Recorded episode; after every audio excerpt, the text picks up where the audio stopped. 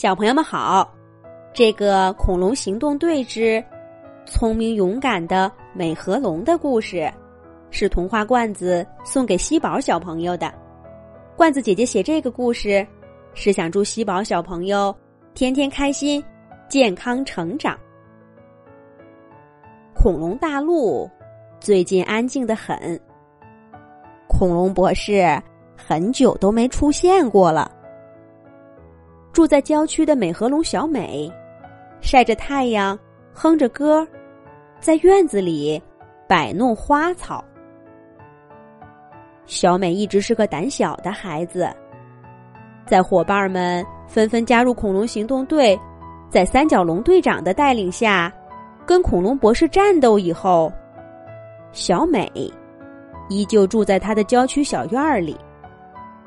在小美看来，自己煮饭、种花、种草，再打扮的漂漂亮亮的，是最美好的生活。所以，在恐龙博士不来骚扰的日子，小美的心情就像头顶的阳光一样灿烂。不过今天，小美的生活注定要不平静了，因为她看见一个黑影儿。闪进了院子后面的灌木丛，不见了。会不会是恐龙博士来了？小美吓得想往家跑。可就在这时候，她听到一阵细微的声音从灌木丛里传出来：“小美，小美！”咦，这声音好熟悉呀！是谁在叫自己呢？小美仗着胆子，轻轻的走过去。一只爪爪从灌木丛里伸出来，把小美抓了进去。小美吓得大喊，可是还没发出声音，嘴巴就被堵上了。小美只好认命的闭上眼睛。小美，是我，我是聪聪啊，聪聪。小美睁开眼睛一看，可不是嘛！长腿、尖爪、大尾巴，头顶上还戴着个高高的帽子。不是窃蛋龙聪聪是谁？小美以为聪聪在跟自己开玩笑，她想甩开聪聪捂在自己嘴巴上的爪爪。可是聪聪力气大，没甩开。窃蛋龙聪聪。看着小美的眼睛，压低了声音说：“小美，我现在放开你，不过你答应我，不能喊叫，听我把话说完。”小美点点头，聪聪这才放开他，给他讲了自己遭遇的事情。原来，今天雀蛋龙聪聪休假去城外玩儿。本来高高兴兴的，可是没多久，他就发现了异常情况。恐龙博士纠结了几只恶霸恐龙，在一个山洞里密谋攻打恐龙行动队总部大楼的计划。聪聪大吃一惊，这得赶快报告三角龙队长。可就在这时候。聪聪不小心踢到脚下的一个小石子儿，发出了声响。恐龙博士和他的同伙们警觉起来，聪聪赶紧跑出了山洞。可是恐龙博士他们紧紧的追在身后。聪聪在打斗中受了伤，好不容易才甩掉恐龙博士他们，逃到了这里。小美听聪聪讲完，着急的问道：“你受伤了，严不严重？”聪聪摇摇头，虚弱的说：“我没事儿，但是现在必须把恐龙博士回来的消息尽快告诉三角龙队长。恐龙博士破坏了我们的通讯系统，信号发不出去，我我走不动了。”小美，我想请你帮忙把消息带回去。让行动队启动备用通讯，加强警备，千万不能让恐龙博士得逞。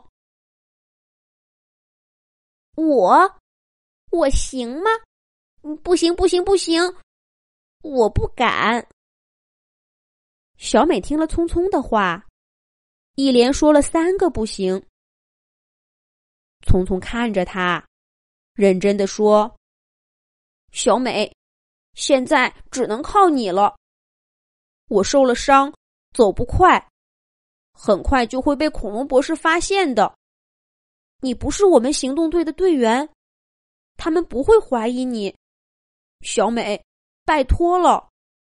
要是恐龙博士真的占领了总部大楼，整个恐龙大陆就都是他的了。”小美看着聪聪着急的样子，犹豫了一会儿，点点头说：“嗯，好，那我试试。可是你怎么办呢？”聪聪说道：“我没事儿，我就在这儿等着。”小美赶忙摇摇头说：“那怎么行？万一恐龙博士找到你……”有了，你等着。小美说完，不等聪聪回答，就跑回家里。不一会儿，美和龙小美拎着个小包出来了。她从包里拿出绷带，给聪聪包扎了伤口，然后又取出几个小刷子，蘸着各种粉末，在聪聪的脸上、身上刷了几下。把窃蛋龙聪聪化妆成了一只肿头龙。小美看了看自己的作品，满意的说：“这下好了。”她扶着聪聪走出灌木丛，回到自己家里，然后拎着小包，急匆匆的出发了。临走之前，窃蛋龙聪聪又叫住了小美，对她说。小美，恐龙博士很狡猾的。你在路上，千万别跟人多说话，直接去总部，把消息带到。小美回答道：“放心吧。”小美觉得，她似乎开始变得勇敢了。不知道是不是因为知道了恐龙博士阴谋的缘故。美和龙小美走在路上，感觉整个恐龙大陆的气氛都变得阴沉起来，连天上的太阳都不那么明亮了。他刚出门不一会儿，就有两个长得奇奇怪怪的恐龙来跟他搭话。小美告诉他们，自己要去外婆家拿东西，就赶快离开了。可他很快发现。那两个家伙鬼鬼祟祟的跟在身后，看样子，他要是往行动队总部的方向走，他们一定会上来拦住他的。小美强迫自己镇定下来，脑子里飞快的想办法。有了，小美看着手上的小拎包，有了主意。她回头看了看那两个追踪者。猛地钻进旁边的小树林儿。不一会儿，一只秀气的小龙鸟裹着头巾从树林里走出来。那两只奇怪的恐龙一心盯着美和龙小美，根本没注意到小龙鸟。小龙鸟从他们眼皮底下飘过，一路狂奔到恐龙行动队总部。把切蛋龙匆匆带回来的重要消息，告诉了三角龙队长。没错，那只小龙鸟正是美和龙小美用最短的时间给自己化妆的新形象。三角龙队长赶忙启动备用联络系统，召集行动队队员们全程警戒。终于。在行动队的努力下，恐龙博士的阴谋又一次失败了。他留下一句“我还会回来的”，就逃离了恐龙大陆。结束任务的行动队队员们一块儿来到小美家里，看到了化妆成肿头龙的聪聪。大家都夸奖小美的化妆技术好。美和龙小美得意洋洋的笑起来了。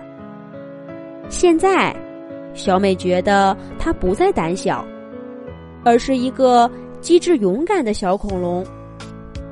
不过呢，她最喜爱的生活，依旧是自己煮饭、种花种草，以及打扮的漂漂亮亮的。